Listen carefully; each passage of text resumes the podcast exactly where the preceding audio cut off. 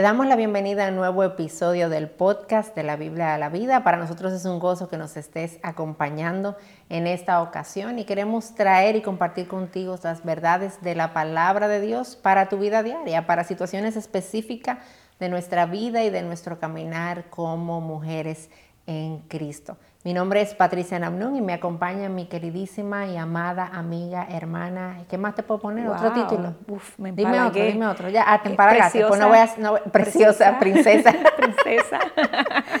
Charvela, Lo que quieras. eh, Lo que yo quiera, le, Sí. lo puede ir agregando. De esa línea. Charvela, el hash de Salcedo. Lo dije bien. Muy bien, el amiga. hash. Sí, no, Suena ya, bonito, ya ¿verdad? está. Ya estás ya Yo estoy- seteada, ya ¿no? estoy- lo he Eh, practicado, yo me pongo frente al espejo, el tú hash, me- el hash, el menciona más el apellido a estas alturas, mira. El aye, El, el aje. el aje. Gente, el aje, no importa cómo sea. ¿Cómo estás? Bien, Cuéntame. yo estoy muy bien y, y deseosa de compartir este, este, este tema de hoy, porque tanto a ti como a mí nos llega mucho porque hemos trabajado eh, y seguimos trabajando con mujeres solteras. O sea que Sí. este eh, episodio en especial es para las solteras, pero si tú estás casada, es también para ti porque Claro. queremos que tú le pases a tu amiga soltera estas informaciones que vamos a sacar con sabiduría bíblica. ¿Y de qué es que vamos a estar hablando? Cuéntame, bueno, dímelo tú. Mira de qué, mira qué interesante, porque es algo que está en boga de hace muchos años, pero es el, el tema de las citas o el conocer a una persona para un eventual matrimonio online, a través de la web, a través del internet. Entonces, eh, esto es algo que hemos visto mucho en nuestras iglesias, a nuestro alrededor, es algo que está pasando y sabemos que la intención de toda mujer de tener una relación de noviazgo es que eventualmente esto llegue al matrimonio.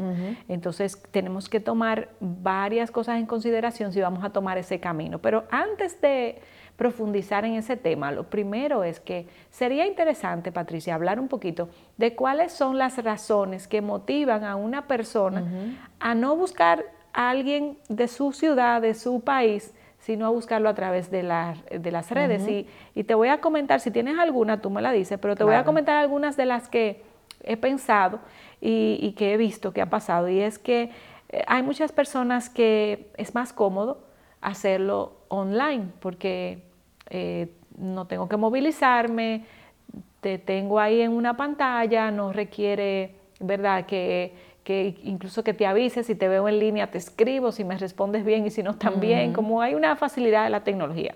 También el ajetreo del día a día. Yo he visto como a las personas eso como que los, no le da tiempo para sentarse y salir o ir, o ir allí o, o- o eso, el ajetreo del día a día. Y también la distancia física, la distancia física de la persona que quiere conocer a alguien. Y pasa mucho sobre todo en los, en los países donde hay grandes distancias. En Estados Unidos, por ejemplo, donde una persona no puede congregarse días de semana en su iglesia, atender a los grupos de jóvenes porque le queda muy lejos. Entonces no puede hacer vida de iglesia.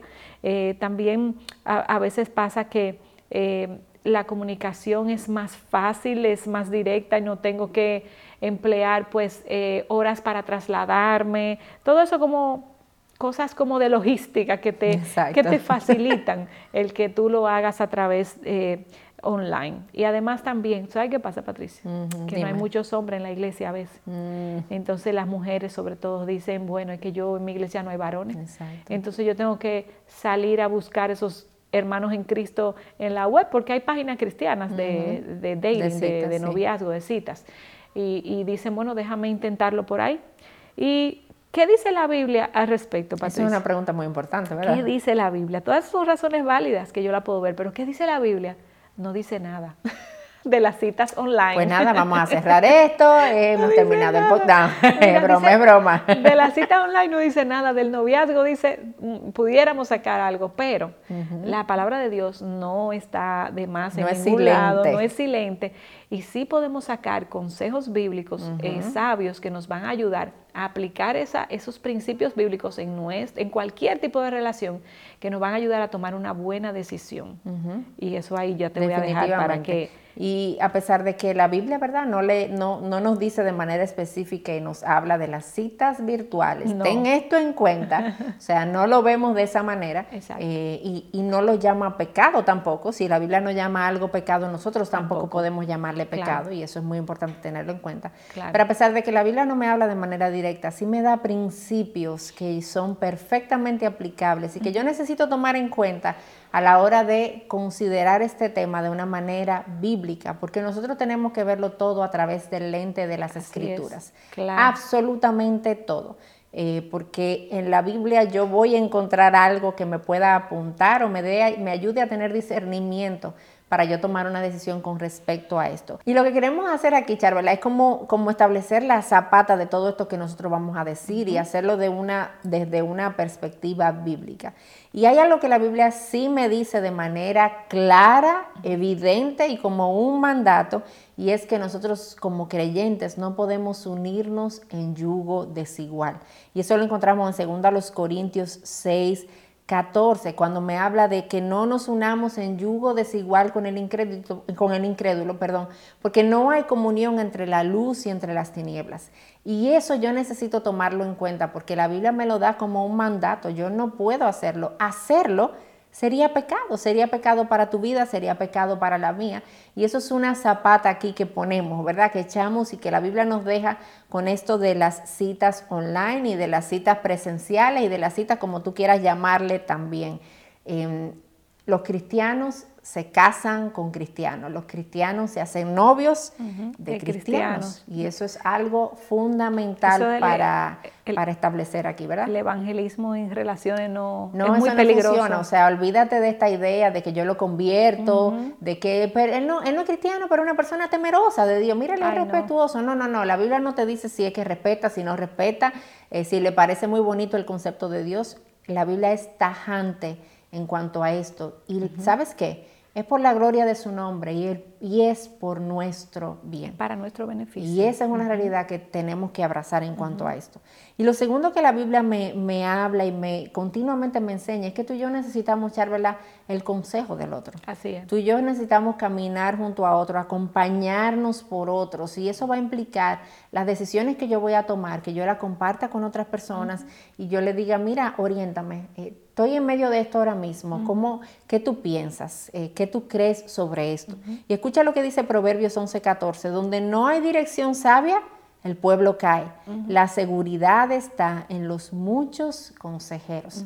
Así que recuerda estas dos zapatas, no te unes en yugo desigual y busca el consejo del otro. Entonces ahora sobre esa base, sí Vamos Podemos a hablar, ahora de los retos. De los retos. Pero en eso que tú mencionas, Patricia, ojo, mujeres, no busquen el consejo de quien le diga lo que ustedes quieren oír. Ah, eh, claro. sí, claro, dale para allá. No, no. Alguien neutral y sabio. Bueno, y tiene, la distancia tiene sus retos. Y uno de los retos es el, el conocer el trasfondo de la persona. Cuando tú comienzas a conocer a alguien a la distancia, eh, no está en tu país, no está, ¿verdad?, en tu ciudad, está muy lejos y es altamente probable eh, de que tú no conozcas su pasado, la familia, eh, su trasfondo y que no lo llegues a conocer simplemente hablando, porque hay cosas que lamentablemente en nuestra naturaleza pecadora, hay cosas que ocultamos por miedo a perder al otro, por miedo a, lo que dirán, por miles, no, necesariamente por razones malas, sino también por razones de, inseguridades que uno tiene. Entonces, eh, eso es un reto, tú en realidad conocer a las personas eh, que los rodean y a su pasado. Y el pastor John MacArthur, hablando de eso, Patricia, yo lo, lo oí en un mensaje, en una porción de un mensaje que él dio, y lo oí hablando un poco escéptico con este tema de conocer a las personas online. Y quisiera exponer su punto de vista porque además es un hombre sabio, ¿verdad? Sabemos, lo admiramos y sabemos que hay sabiduría en, en, sus razonamientos. Y él decía, cuando tú te casas con una persona, tú te casas con la historia. Tú no te casas solamente con el individuo, tú te casas con la historia de esa persona. Tú llevas ese, ese bulto, ese, ese saco, lo llevas al matrimonio, porque eso no es una parte eh, indisoluble de la persona. Tú no te puedes despegar desde tu pasado, eso pasó y hay cosas que te arrastran incluso hacia el presente, aunque haya sido un pecado que haya sido confesado, perdonado, pero hay, hay, cosas. Entonces tú te casas con la historia, te casas con la familia, porque por más despegado que esté ese novio tuyo de, de, su familia disfuncional, vamos a decir, esos abuelos, esos tíos, son los tíos y los abuelos de tus hijos. Eso, ese vínculo sanguíneo no se desprende fácilmente a menos que haya una enemistad. Eh, y aún así, como quiera, siguen siendo, ¿verdad? Por, hay un vínculo sanguíneo que te une. Así que tú te casas con la historia. Y un ejemplo de eso es el rey Azuero. mira, mira qué tanto. El rey Azuero se casa con Esther. Y él, ¿verdad? No sabía de su pasado. Y él se casó con la historia de ella, porque vimos después como cuando tú lees la historia, tú te das cuenta que él tuvo que obrar en favor de los judíos por amor a su esposa. Pero él no sabía ese pasado, vamos a decir. Entonces, eh, qué bueno que, que, que, tú puedas, ¿verdad?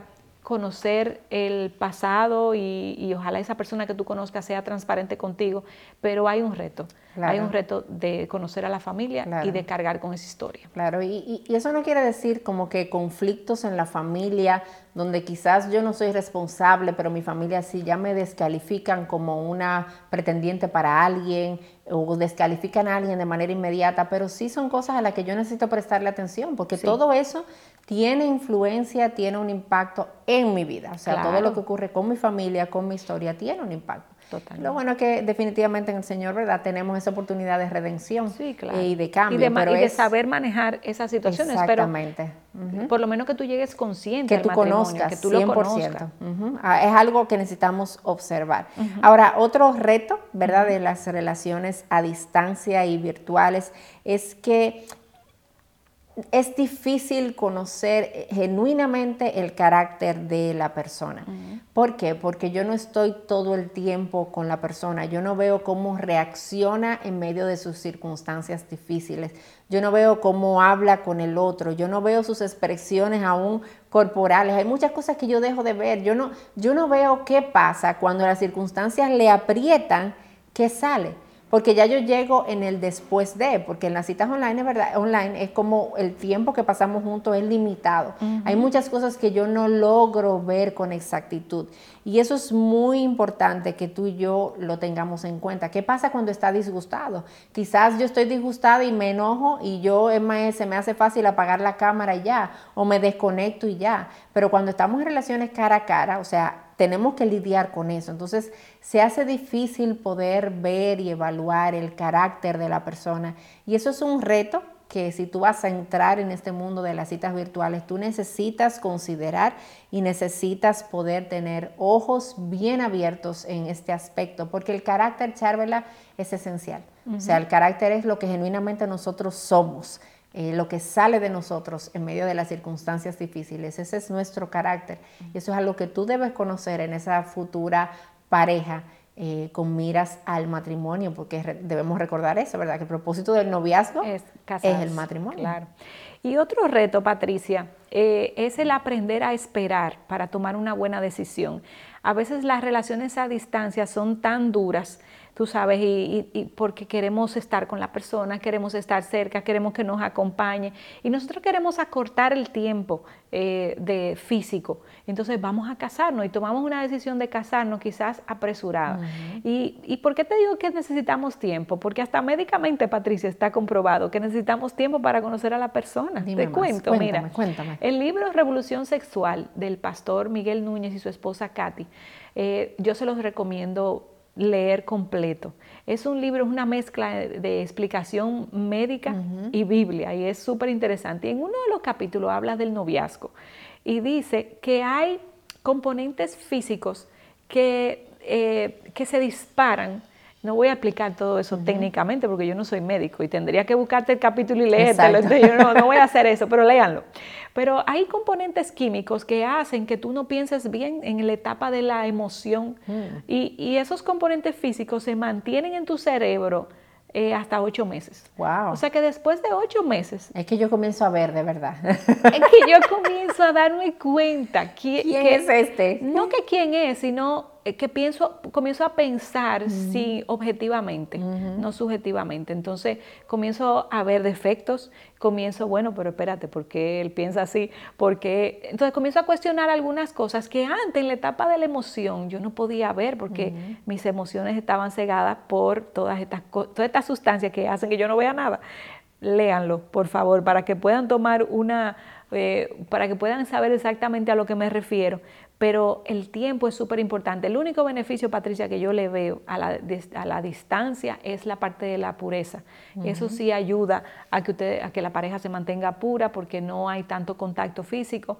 Pero también es un arma de doble filo porque si se juntan y si se visitan, eso pudiera, todas esas emociones concentradas en una sola visita pudieran, si no hay límites claros, pudiera detonar en otra, en impureza. Entonces, eh, piensen eso y no tomen una decisión apresurada.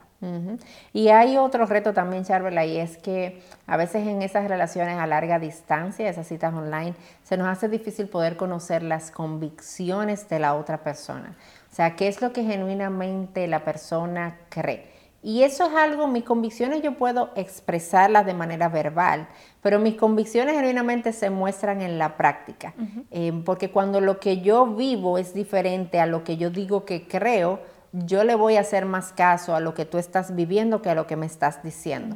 Em, y eso es algo fundamental cuando tú estás conociendo a otra persona. Tú necesitas también poder ver y apreciar cómo lucen sus convicciones en la práctica. Así es. Cómo es esa persona también en su vida de iglesia, cómo se relaciona con sus líderes, cómo se relaciona con la autoridad, cómo se relaciona con sus pastores. Todo eso es algo que yo puedo ir viendo, puedo ir observando y que me, da, me van proveyendo información a la hora de yo tomar una decisión con relación a esta persona también. Y hay otro reto, Charvala, y este reto también no es tanto hacia el otro, sino hacia mí misma, y es un reto hacia mi carácter. Em, porque quizás la cita virtual no me permita ver de manera tan clara si yo estoy lista para una relación y todo lo que implica una relación a larga distancia. O sea, si yo estoy preparada para esto, si esto es algo que yo puedo sostener, si para mí es sostenible en el tiempo, si soy lo suficientemente segura, si soy lo suficientemente madura para poder llevar esta relación de la manera correcta. Entonces, eso es un reto que tú tienes que considerar y evaluar. ¿Estoy yo donde necesito estar para esto? Em, y esto te va a ayudar a poder saberlo hablando con otros otra vez. ¿Recuerdas la primera de las primeras zapatas que poníamos al principio?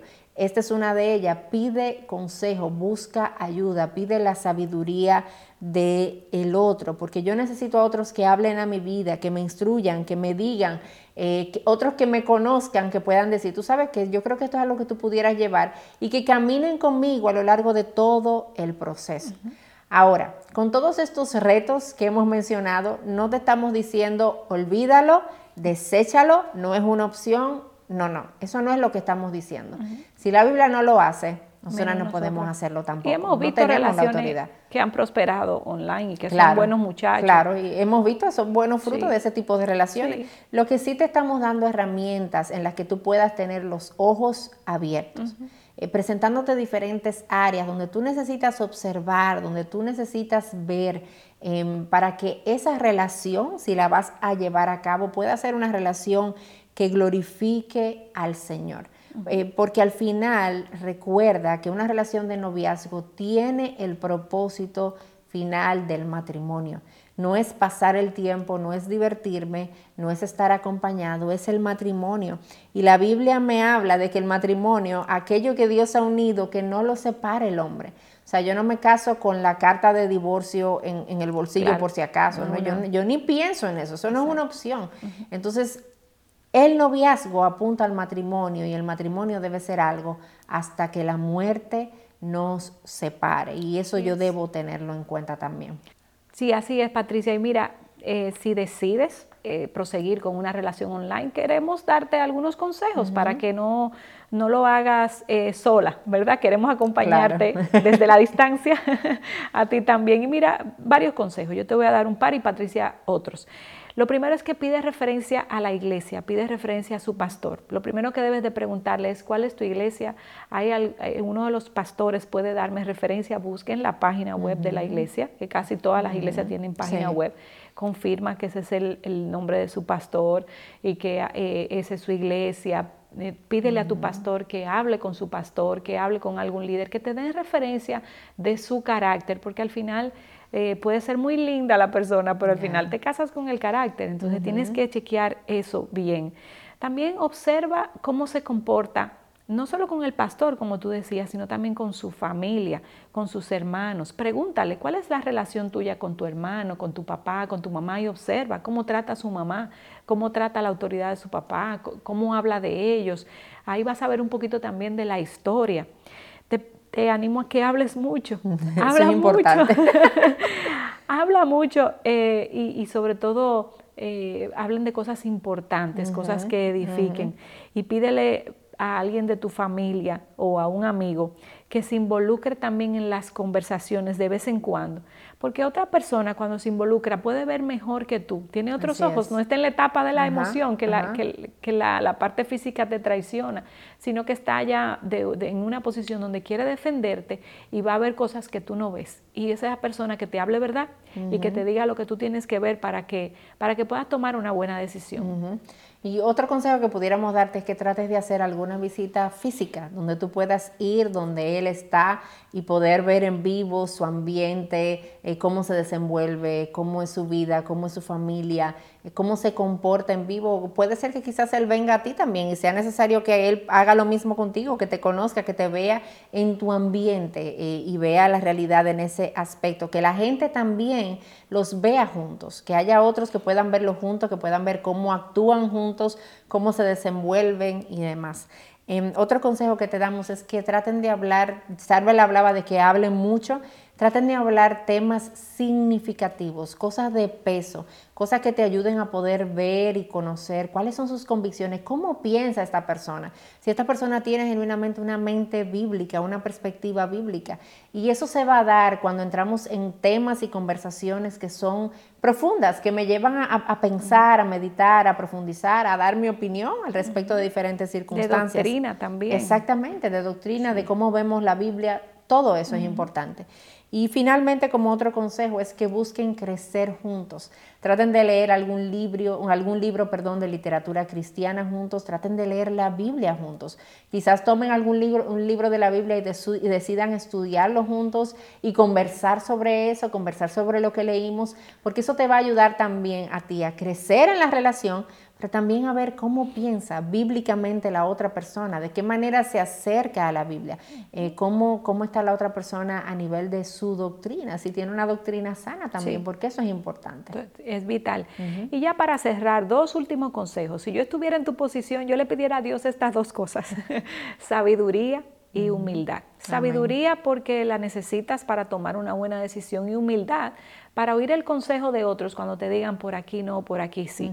y, me despido con este versículo que me encanta, está en Proverbio, Patricia, Proverbios 3, del 5 al 7, y dice así, y que esa sea tu oración, confía en el Señor con todo tu corazón y no te apoyes en tu propio entendimiento, reconócelo en todos tus caminos y Él enderezará tus sendas. No seas sabio en tus propios ojos, teme al Señor y apártate del mal. Esa es nuestra oración para ti en, esta, en este día.